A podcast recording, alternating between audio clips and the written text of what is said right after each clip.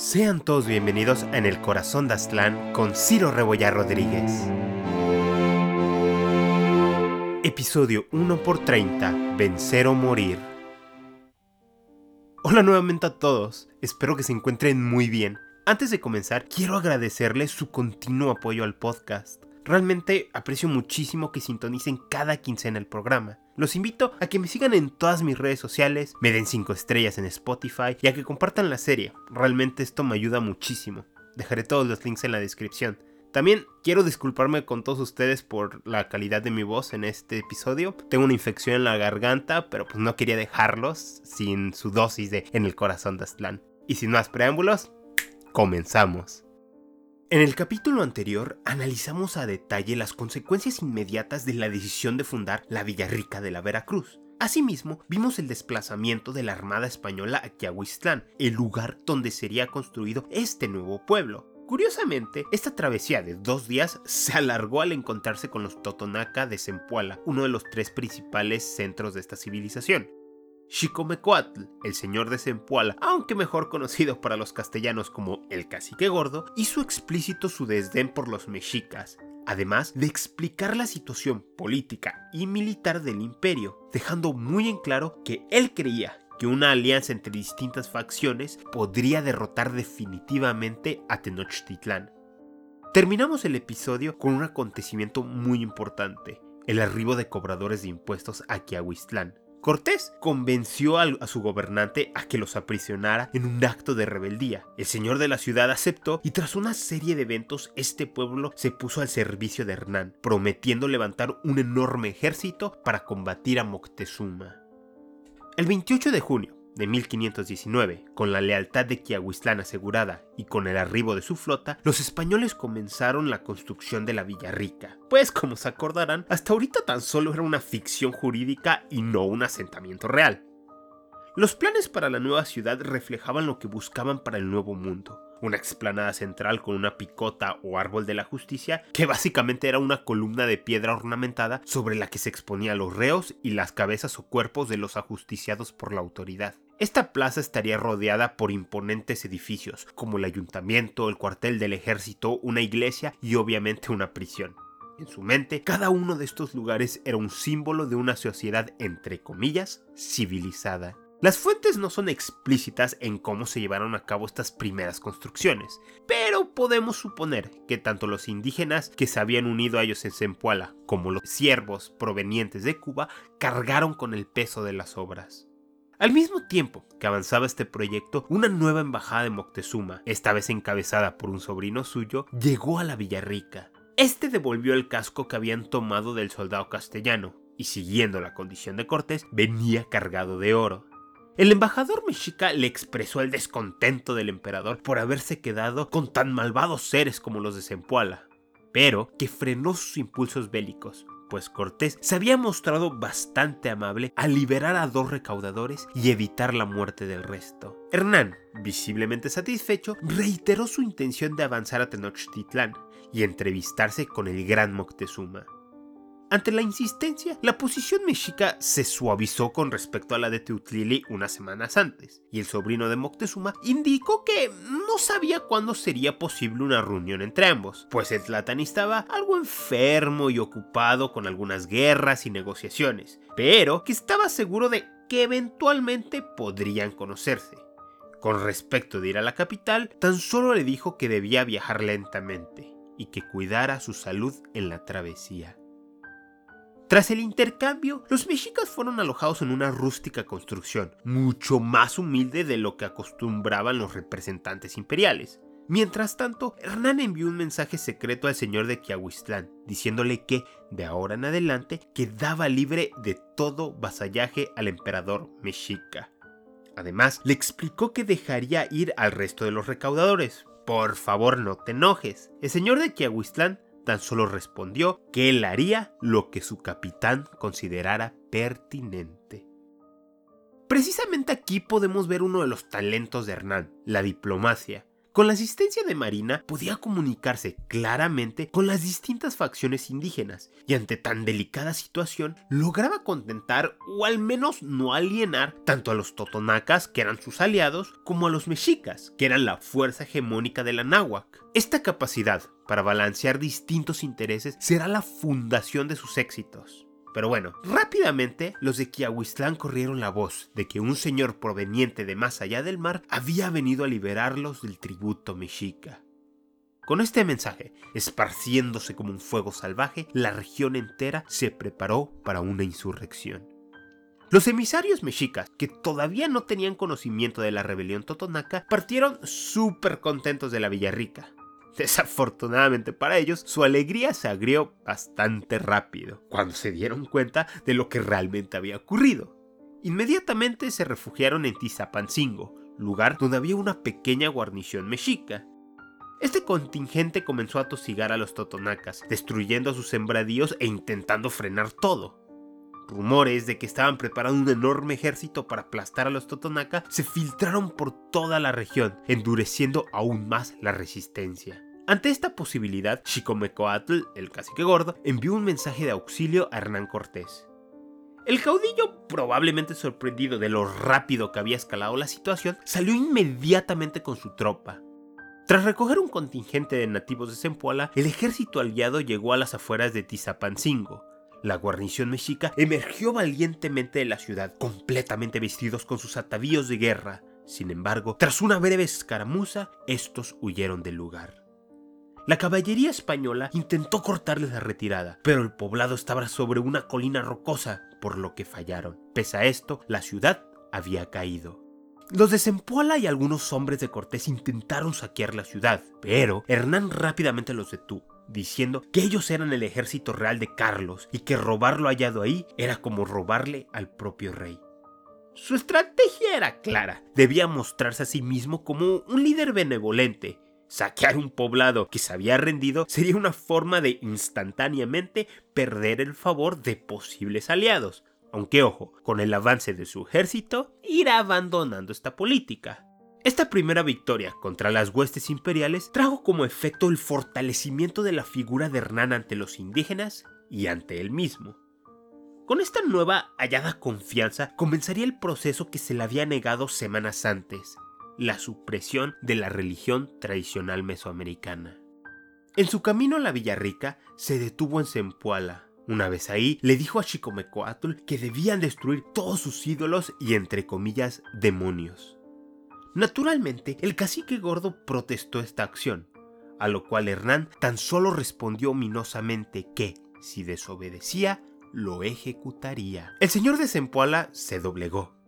Con él fuera del camino, los soldados castellanos desataron su furia contra las figuras de los dioses antiguos, arrojándolos desde la cima de los basamentos. Los nativos quedaron en shock ante tal acción, y los observadores comenzaron a clamar con amargura, pidiendo perdón a sus dioses por no haberlos protegido. Los guerreros de Zempoala no se quedaron de brazos cruzados, lanzándose con furia contra los españoles. Sin embargo, Xicomecoatl los detuvo súbitamente. De esta manera, los castellanos prosiguieron sin interrupción con su cometido, siendo los, entre comillas, ídolos reemplazados por crucifijos e imágenes de la Virgen María. Los sacerdotes totonacas fueron obligados a cortarse el cabello, acción que fue llevada a cabo con mordaz satisfacción por parte de los castellanos.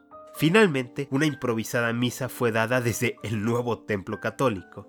Los de Zempoala estaban conmocionados por lo acontecido, porque ellos, que habían ganado la batalla, debían sufrir la pérdida de sus dioses. A pesar de las quejas y el sacrilegio, la sensación de incomodidad se fue calmando especialmente entre la élite de la ciudad. En su mente, que era una pequeña misa por la libertad de no pagar tributos a Moctezuma. Al final del día, aquello tan solo era un show. En cuanto los castellanos cumplían sus objetivos, podrían volver a sus dioses sin pena ni contratempos. ¿Qué podría salir mal? Con esto resuelto, Xicomecoatl le ofreció a ocho mujeres, entre ellas a su sobrina rica y poco agraciada, para que se casasen con los tenientes de Cortés y forjaran una entre comillas unión generacional.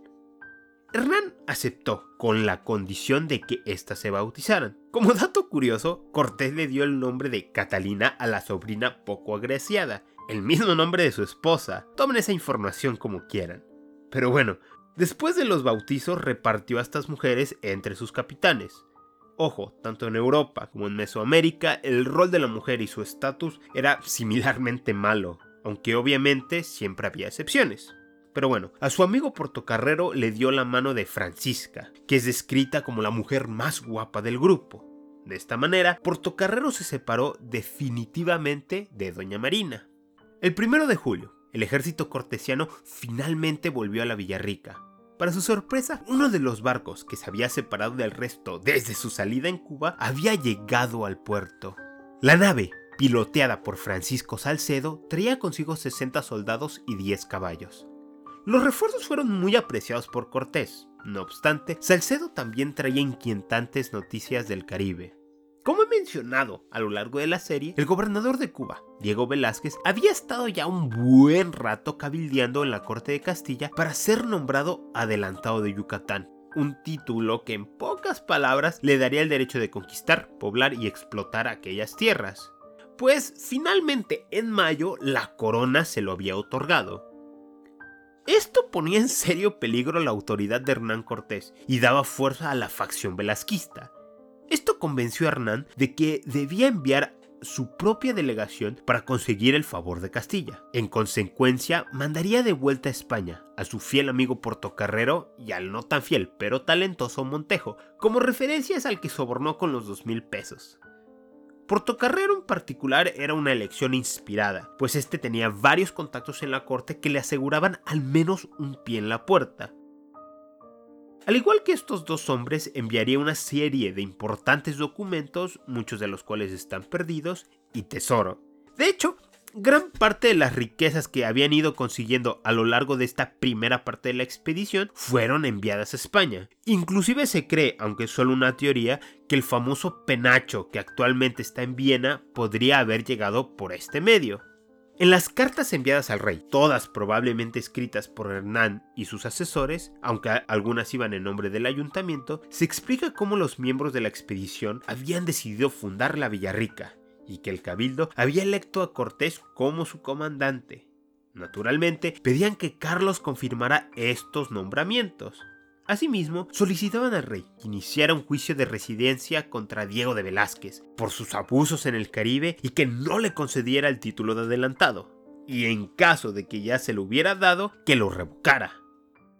Aparte de estas peticiones, incluyó una descripción de su viaje, de los totonacas y una mención de que planeaba marchar hacia la capital del reino mexica para capturar a su gobernante. En resumen, quería justificar sus acciones y mantener su posición. Dándole una aura de mayor legalidad a todo el asunto, Montejo y Portocarrero fueron nombrados procuradores. Básicamente, ellos no iban como simples enviados privados de Cortés, sino como los legítimos representantes del ayuntamiento de la Villarrica de la Veracruz. Al mismo tiempo que Hernán preparaba esta embajada, la facción velasquista ya había llegado a su punto de quiebre. En su mente, Cortés no había hecho más que actuar egoístamente, desafiar la autoridad colonial, romper la ley, traicionar a su aliado e ignorar a sus hombres. Esta lista de agravios se mezcló con la noticia de que Velázquez había recibido permiso para conquistar Yucatán así como el rumor de que Hernán planeaba marchar hacia el interior de este imperio. Como se podrán imaginar, la situación explotó. Ellos no querían seguir en esas tierras, querían volver a casa con sus familiares y amigos. Los intereses de muchos de ellos se hallaban en Cuba, no aquí. Con esto, un grupo de conspiradores ideó un complot contra Hernán. Antes de que saliera el barco rumbo a España, ellos matarían al piloto de alguna embarcación, navegarían a toda velocidad a Cuba y ahí le avisarían a Velázquez de la traición de Cortés y sus intenciones. Su esperanza era que el gobernador interceptara a Portocarrero y se quedara él con el tesoro. Desafortunadamente para los conspiradores, el plan fue traicionado. Prontamente, Hernán los capturó y estableció una corte marcial para juzgarlos. El caudillo sabía que los complots contra él no cesarían hasta que pusiera un ejemplo. por lo que, nuevamente, demostrando un cruel pragmatismo, el tribunal, encabezado por él mismo, decidió castigar a los cabecillas. Dos de ellos fueron ahorcados, a otro le mutilaron los dedos de un pie y a un par de hermanos los azotaron 200 veces cada uno. Por su parte, aquellos hombres que participaron pero no lo organizaron tan solo fueron dejados en prisión. La incertidumbre de su condena y el terror por el destino de sus compañeros los quebró completamente al punto de que cuando Cortés los liberó días después, con tan solo una amonestación, estaban tan agradecidos que varios de ellos se volvieron sus fieles partidarios. En años posteriores, la velocidad con la que fueron juzgados y la violencia de los castigos será objeto de controversia. Pero bueno, un aura de opresivo temor se extendió por el campamento español especialmente porque Hernán decidió dejar la horca armada a la vista de todos, algo así como un visceral recordatorio. Posteriormente, Cortés tomó una decisión aún más radical, y bastante sorpresiva inclusive para sus aliados. El caudillo sabía que pese a los meses que habían estado juntos, aquella expedición difícilmente podía ser llamada un equipo unificado, y pese a sus brutales acciones, nada garantizaba que otros no se levantaran en su contra, o buscaran abandonarlo y regresar a Cuba. En consecuencia, Hernán probablemente sobornó a los maestres y pilotos de nueve de sus once naves para que dijeran que éstas estaban en terribles condiciones. Después, sistemáticamente desmontó estos navíos, extrayendo todo aquello que pudiera aprovecharse. Finalmente, los barcos fueron encallados en la playa o hundidos en el mar básicamente dejándolos completamente inutilizables. Con esto, el caudillo buscaba ahogar cualquier esperanza de volver a casa y dejarles en claro a todos los presentes que no quedaban alternativas más que las de avanzar y vencer o retroceder y morir. Hernán Cortés, sabiendo que debía levantar la moral, se dirigió a sus hombres en este discurso el conquistador pintó un escenario en el que ellos eran los elegidos de Dios para señorear aquellas tierras en nombre del rey y que su misión era un mandato divino, etcétera, etcétera, etcétera. No sabemos qué tan efectivo fue. Sin embargo, muchos de los hombres que iban en la expedición tenían sus futuros prospectos atados al éxito de la misión, por lo que estaban entusiastas en adentrarse en aquellas tierras. El 16 de julio de 1519, Portocarrero y Montejo salieron en una de las naves que no fue destruida rumbo a España. Y Hernán terminó con sus preparativos para su marcha rumbo a Tenochtitlán. Lo más importante en ese momento era asegurar a la Villarrica, no de ataques indígenas, sino de una posible nueva expedición cubana.